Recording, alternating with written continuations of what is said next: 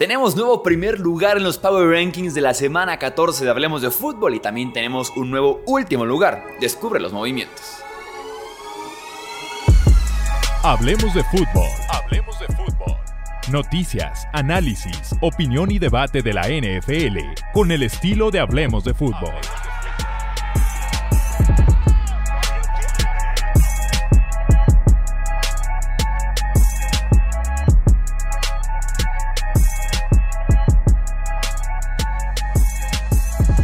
¿Qué tal amigos? ¿Cómo están? Bienvenidos a una edición más de los Power Rankings. Yo soy Jesús Sánchez. Un placer como siempre estar con ustedes. Recuerda suscribirte aquí al podcast si aún no lo has hecho y también recomendarnos con tus amantes de la NFL para poder llegar a más aficionados. Y como les digo, tenemos tanto un nuevo número 1 como un nuevo número 32. Vamos a repasar del peor al mejor equipo de la NFL.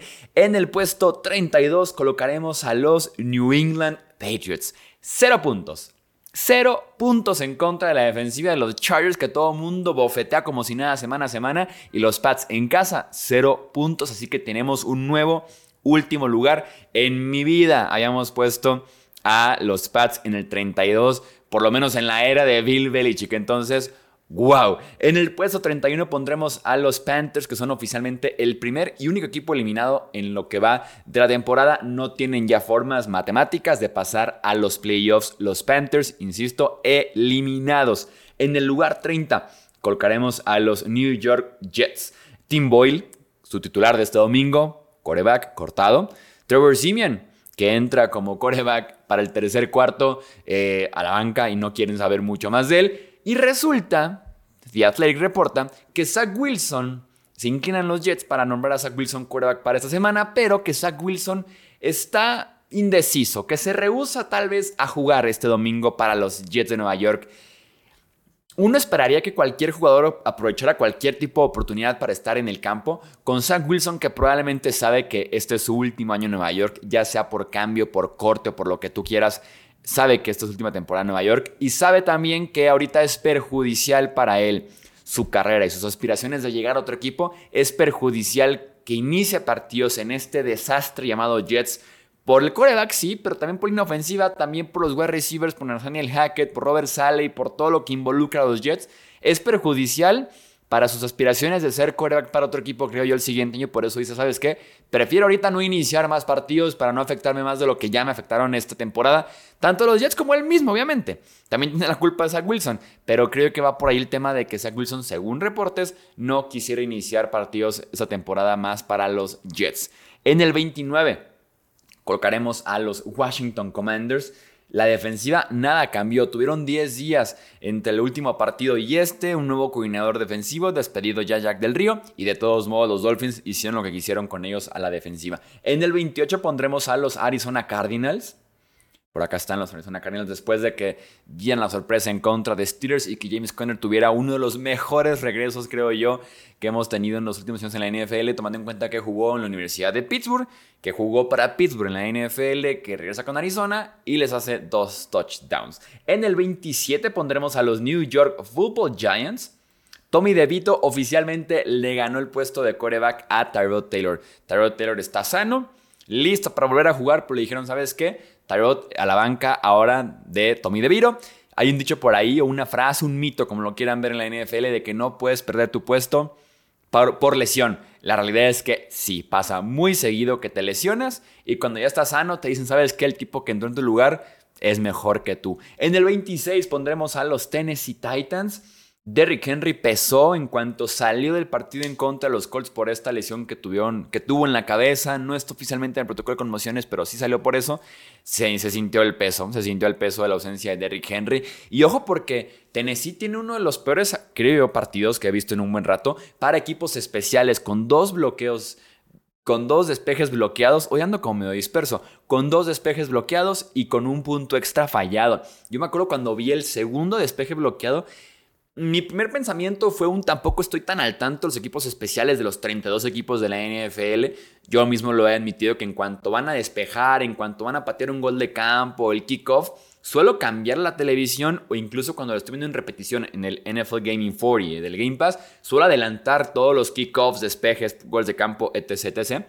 Y dije, no sé qué tan bien posicionado esté el coordinador de equipos especiales de los Titans, pero creo que un doble bloqueo en, en dos despejes en el mismo partido está como para considerar que siga o no. Y en efecto, el lunes despedido. Craig Ockerman se llama el coordinador, se llamaba el coordinador bueno, se llama el que era el coordinador de equipos especiales de los Titans, pero sí, despedido. En el 25 pondremos a los Chicago Bears. Tienen cara a los Bears de que van a arruinar un par de temporadas en que pueden ser como el tropiezo por ahí de algunos equipos que estén en la contienda por los playoffs. En el 24 pondremos a los Saints. Derek Carr sufre una segunda conmoción cerebral en cuatro semanas. La primera sí tiene como 15 días de descanso porque tienen semana de descanso, lo cual te beneficia en ese sentido. Pero también Derek Carr es la tercera vez este año que sale por múltiples lesiones. Ya salió la primera vez por lesión en el hombro derecho. En el la segunda vez que sale también es hombro derecho y conmoción. Y en ese tercer partido es hombro derecho, conmoción, costillas y espalda. Preocupante lo de Derek Carr.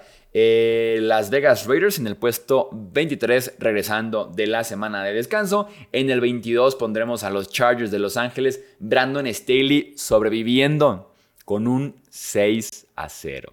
Con un 6 a 0 le bastó a Brandon Staley para sobrevivir una semana más después de ganarle a los Pats. Preocupante lo de Quentin Johnston, el cual receiver novato por los drops. Ha tenido demasiados drops vitales, importantes en los partidos que ha estado jugando con los Chargers. Era algo que tenía desde TCU, desde la universidad. En el proceso del draft se mencionó. Y están también los drops en la NFL. En el 21 pondremos a los Tampa Bay Buccaneers.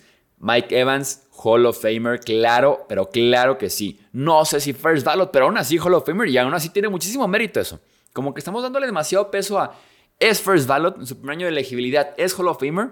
No todo mundo lo puede ser, solamente los Peyton Manning de este mundo, los Calvin Johnson de este mundo recientemente. Entonces, no first ballot, pero claro que es Hall of Famer Mike Evans. En el 20 pondremos a los Minnesota Vikings. Creo que se deben de quedar con Josh Dobbs. Volviendo a la semana de descanso, regresa de lesión Justin Jefferson, lo cual claramente es vital. Recuperar al mejor wide receiver de toda la NFL. Pero tienen que dejar de depender de los actos heroicos de Josh Dobbs para evitar lo que pasó en el pasado o antepasado lunes por la noche. En el 19 colocaremos a los Atlanta Falcons. Otra vez Jesse Bates apareció. Hoy por hoy Bates es mi safety all pro. En el 18 pondremos a los Cincinnati Bengals. Jake Browning con uno de los mejores partidos que yo le recuerde a un quarterback suplente en la NFL. Simplemente era imparable el lunes en contra de los Jaguars. En el 17 pondremos a los Cleveland Browns. Cuatro quarterbacks este año están ahí peleando. Creo yo que Joe Flacco lo hizo bien hasta el último cuarto, que tuvo por ahí un intento como de mando este pase largo porque no tengo con quién, interceptado y a partir de ahí vino como que la debacle entera del Cleveland, aparte de que esa defensiva no ha sido la misma recientemente y coincide también con la lesión de Denzel Ward, su esquinero número uno. En el 16 pondremos a los Pittsburgh Steelers que Pickett, hablando de lesiones como Derek Carr, Kenny Pickett Cinco lesiones diferentes en año y medio en la NFL, incluyendo una doble conmoción. Ahora tuvimos también ya eh, la rodilla, tuvimos ahora este domingo el tobillo, operado incluso el tobillo para eh, apresurar un poco su regreso. Cinco lesiones diferentes en año y medio en la NFL. En el 15 colocaremos a los Denver Broncos Lástima Russell Wilson que detiene básicamente él esa racha ganadora con tres intercepciones en contra de los Houston Texans. En el 14 pondremos a los Seahawks. Gino Smith dejó muy buenas sensaciones del Thursday Night Football en contra de los Cowboys. El mejor partido probablemente que le hemos visto a Gino Smith este año en la NFL. En el 13 pondremos a los Rams de Los Ángeles. Sean McVay haciendo maravillas con lo que tiene. Eh, en Los Ángeles y sobre todo también Matthew Stafford. Está jugando muy bien Matthew Stafford. En el 12, los Indianapolis Colts. Hablando de hacer maravillas, Shane Steichen, el head coach de los Indianapolis Colts, primer año en el trabajo y el tipo le está rompiendo con Garner Minshew. Está ganando partidos, lo cual es un gran mérito teniendo a Garner Minshew como tu coreback. Y Minshew luciendo más que competente en la posición. Entonces, bien por Shane Steichen que tiene a esos Colts peleando en partidos caóticos que son su especialidad. O díganme si en algún otro partido han visto este año puntos extras fallados, dos despejes bloqueados, una conversión de dos puntos de los Colts que termina siendo interceptada y regresada hasta las diagonales por los Titans, o sea, dos puntos para los Titans. Son su especialidad los partidos caóticos, incluso este que también se fue a tiempo extra. En el 11 pondremos a los Green Bay Packers que vienen subiendo como la espuma. Qué buen equipo se ha convertido Green Bay en las últimas semanas. Jordan Love con tiempo, Christian Watson apareciendo en la temporada de NFL, recuperándose por ahí de lesiones, un inicio lento y demás. Watson, bienvenido. Qué temporadón o qué, qué mes de noviembre y diciembre está teniendo Christian Watson. Eh, Owens, el defensive back que juega un poquito de safety, cornerback en el slot, lo hace de todo. Rashan Gary y cómo le llega al coreback. Qué buenas semanas han tenido los Packers. Por ahí leí muchas críticas hacia el podcast de ganadores de por qué no incluiste a los Packers. Es muy normal que grabemos el podcast ganadores y perdedores antes del Sunday Night Football. Se termina a las 10 y media de la noche. Imagínense 10 y media de la noche, escribir podcast, grabar podcast, editar podcast, subir podcast y todavía escribir noticiero, editar noticiero y subir noticiero. 10 y media de la noche no podemos arrancar tan tarde. Siempre grabamos ganadores y perdedores antes del Sunday Night Football. Pero sí, Green Bay claramente me parece los mejores y más grandes ganadores que hemos tenido en esta semana 13. Pero también en la semana 12, semana 11, semana 10, porque Jordan Love ha estado jugando bien. Insisto, Watson y la defensiva en general de los Green Bay Packers. En el 10 pondremos a los Buffalo Bills. Eh, se viene la rachita que va a definir la temporada de los Buffalo Bills. Ya perdieron en contra de Eagles en tiempo extra. Viene de semana de descanso y sus siguientes dos partidos son Chiefs y Cowboys. Chiefs y Cowboys. Se define aquí la temporada de los Bills. No solamente en que puedan pasar a una playoffs, sino qué pueden hacer los Bills justamente en los playoffs. En el puesto número 9 pondremos a los Jacksonville Jaguars. Trevor Lawrence está bien. Está lesionado al tobillo, tiene un 15. En general está bien, lo digo porque está en duda para este domingo. No está todavía descartado.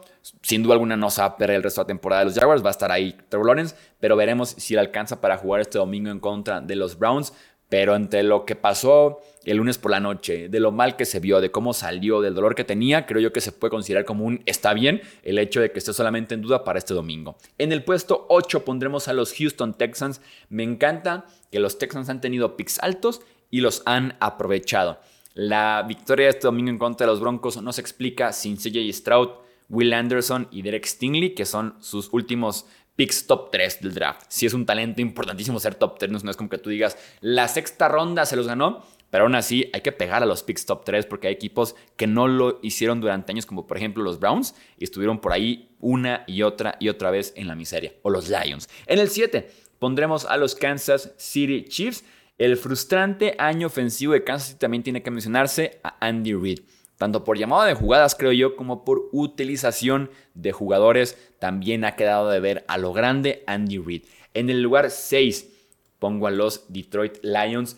El touchdown que anota Jameson Williams este domingo por los Lions, Dios mío santo, la velocidad.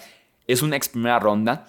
Lástima que con Jameson Williams han sido lesiones, suspensiones, drops. Han sido como muchos problemas de concentración, de estar enfocado en el campo. Pero cuando tiene el balón en las manos es un tipo sumamente especial. En el 5 pondremos a los Miami Dolphins, el nuevo primer sembrado en la conferencia americana. Se pueden ilusionar en ese sentido los Dolphins porque también sería muy importante recibir los playoffs en casa y evitar ir que a Kansas City por el frío, que a una final de conferencia con Baltimore, por ejemplo, también en el frío. Evitar ese tipo de, viajes le caerá muy bien a, a Miami, perdón. En el puesto 4 pongo a los... Y aquí creo yo que empieza el debate. Creo yo que puedes encontrar ligeramente un consenso que los cuatro mejores equipos de la NFL, incluso te dirá que hasta los cinco mejores equipos de la NFL son Niners, Cowboys, Eagles, Ravens, Dolphins.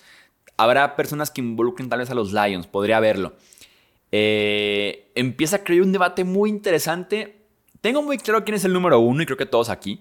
Pero del 2 al 4 los puedo ver en cualquier orden y te lo compro. Y te digo, ¿sabes qué? Tienes la razón, te la compro. Tu argumento me gusta. Les voy a exponer mi punto de vista, pero insisto, está muy cerrado. En el 4 yo pongo a los Ravens porque de los quarterbacks que están involucrados en Cowboys, Eagles, Ravens, Lamar es tal vez el que me, dejaría más dudas entrando en diciembre y enero. porque no hemos todavía como que un Lamar que tú digas súper dominante en postemporada o, o esa temporada incluso con semanas consecutivas o tres, cuatro semanas, una racha importante en la que tú digas están ganando por Lamar. Entonces casi siempre ese tipo de debates tan cercanos los puede definir el coreback. En el puesto 3, bueno, y de, y de Ravens en semana de descanso y se benefician de que pierda Jacksonville, Kansas City, Pittsburgh, Cleveland, tremenda semana de descanso para Baltimore. En el puesto 3 pongo a los Dallas Cowboys. Se viene el partido de la temporada para los Cowboys. En casa contra los Eagles, que están a un partido de distancia en las posiciones del este de la NFC. Si los Cowboys le ganan a Filadelfia este domingo, se va a poner tan caliente la carrera por los playoffs en la NFC, tanto por el primer sembrado como por el título de la división este de la NFC. en el puesto 2 pondremos a Filadelfia, se expuso su falta de talento y de salud en la posición de linebacker, también en la posición de safety, creo yo, en contra de San Francisco, que tienen demasiadas armas para ser cubiertos este año, por lo menos por una defensiva de Filadelfia. Y en el puesto número uno, nuestro nuevo primer lugar, los San Francisco 49ers. Un lugar que ocuparon al inicio de temporada, incluso hasta mediados de temporada seguía ahí San Francisco. Purdy es el líder en la carrera por el MVP según las apuestas. Es favorito para poder ganar este premio este año. En mi opinión, si se lo quieres dar a alguien en San Francisco, me gusta un poco más Christian McCaffrey. También entiendo el punto de darle este premio en su efecto a Brock Purdy. Vamos a dejar hasta aquí estos Power Rankings de la semana 14. Te leo en comentarios. Dime qué opinas. ¿Cómo acomodarías tú el top 3, el top 5 que está muy cerrado, creo yo, el debate este año? Y es un año muy lindo en ese sentido. No olvides suscribirte y también seguirnos en nuestras redes sociales. Yo soy Jesús Sánchez, esto es Hablemos de Fútbol. Hasta la próxima. Gracias por escuchar el podcast de Hablemos de Fútbol. Para más, no olvides seguirnos en redes sociales y visitar hablemosdefutbol.com.